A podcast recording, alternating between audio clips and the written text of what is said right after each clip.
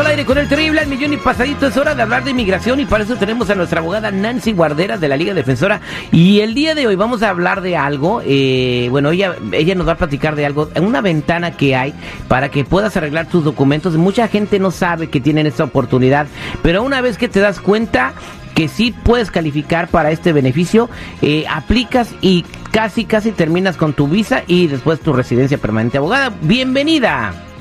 Gracias, mi Terry. Encantada de estar aquí. Buenos días a todos. Y les voy a decir, hemos hablado varias veces de la visa U. Yo creo, mi Terry, que ya eres pues ya un abogado chiquito, voy a decir, ¿verdad? No chiquito, pero, pero ya sabes, ya has aprendido tanto, entonces te voy a hacer examen. Te voy a hacer examen.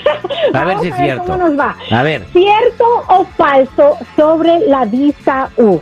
Número uno, usted puede aplicar para su residencia permanente después de un cierto tiempo de ser aprobado para la visa U. ¿Cierto o falso? Falso, porque la visa U es un beneficio que te da permiso de estar aquí, pero no te da la residencia.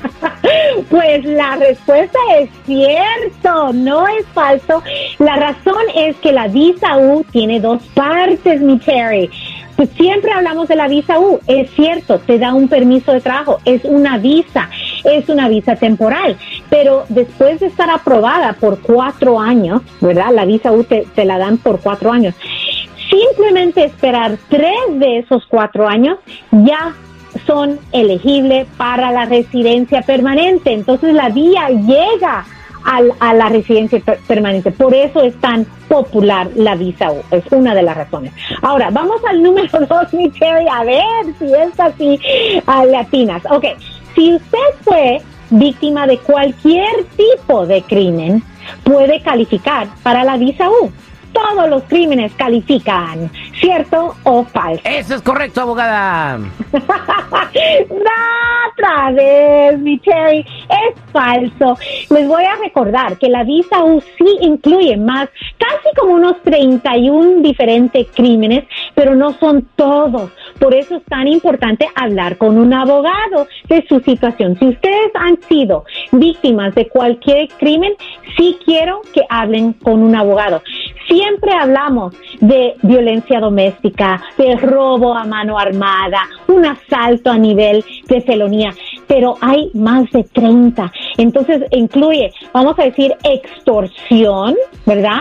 amenazas de que si reportan un crimen, les van a hacer algo muy grave. También trata de blanca o ese, ese esclavitud, como se, se llama, secuestro y mucho, mucho más, eh, incluyendo asalto sexual. Entonces, aunque no incluye todo, incluye varios de los crímenes. Ahora, vamos al número tres, mi Terry. Usted podría incluir a miembros de su familia en su aplicación para la visa U, ¿cierto o falso? Eso es falso, porque te pegaron a ti, tú sufriste el crimen, no lo sufrió tu familia. no, otra vez. Me estás fallando, No pues. Es, es cierto, esto es cierto. Recuérdense que cuando alguien aplica para la visa U, si el aplicante principal es menor de 21 años, van a poder incluir a sus hijos, a su pareja, la esposo o esposa, también a los padres, también a los hermanitos. Entonces casi toda la familia puede arreglar. Ahora, si el aplicante ya tiene 21 años, entonces solamente pueden incluir al esposo o esposa o a los hijos menores de 21 años no casados, pero sí pueden incluir miembros de la familia y no importa dónde están los familiares. Pueden estar fuera del país o dentro de los Estados Unidos. De las dos maneras van a poder incluirlos y ellos también van a recibir el mismo beneficio. Ahora vamos al número cuatro y eso es, si tengo información sobre un caso criminal, aunque no haya sido víctima, califico para la visa O. Eso es cierto. ¿O falso? Ok. Mira, eso te voy a decir, es cierto y falso.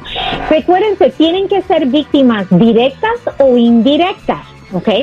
Pero, ¿quiénes son las indirectas? Recuérdense, si algo le pasa a mi propio hijo, ¿ok?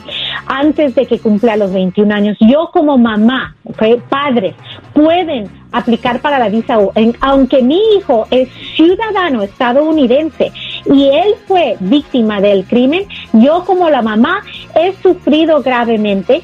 Si yo ayudo en reportar este crimen o ayudar a mi hijo a reportar este crimen, yo como el padre, la, mamá o los padres pueden aplicar para eso y también a veces puede ser que los esposos o esposas fueron víctimas y entonces la pareja puede ah, hacer la visa. Entonces ahí está la víctima indirecta y directa. Entonces, en, un sentido es falso y cierto, ¿verdad? Porque tienen que ser víctimas, pero ah, indirectas y directos está bien. Pero ahí lo tienen, ahí hay cuatro puntos muy importantes. Tengo número cinco, si nos da tiempo, mi Terry. ¿Me da tiempo para el número? ¿Cuál es el número cinco, abogada? ok, el número cinco, con la visa U califico para un permiso de trabajo, ¿cierto o falso? Eso es cierto. Sí, yay. Una de cinco, vamos a decir dos de cinco si, le, si la respuesta está correcta. Aquí recuérdense que va a haber un permiso de trabajo antes que les den la visa U actual. Ellos están dando ah, permisos de trabajo de buena fe. Ellos lo van a revisar en la orden que han revisado, ah, ah, que reciben las aplicaciones. Pero antes de la aprobación van a tener un permiso de cuatro años mientras que siguen revisando todas las aplicaciones. Entonces sí hay un beneficio muy grande y es ese permiso de trabajo.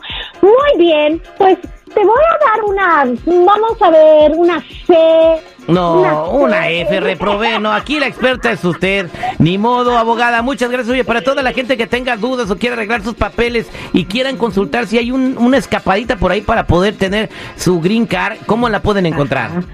Claro, para esa consulta completamente gratis, 800-333-36 76 800 333 3676 y en esta consulta vamos a formar una estrategia particular para cada una de sus familias. Gracias, abogada. Gracias.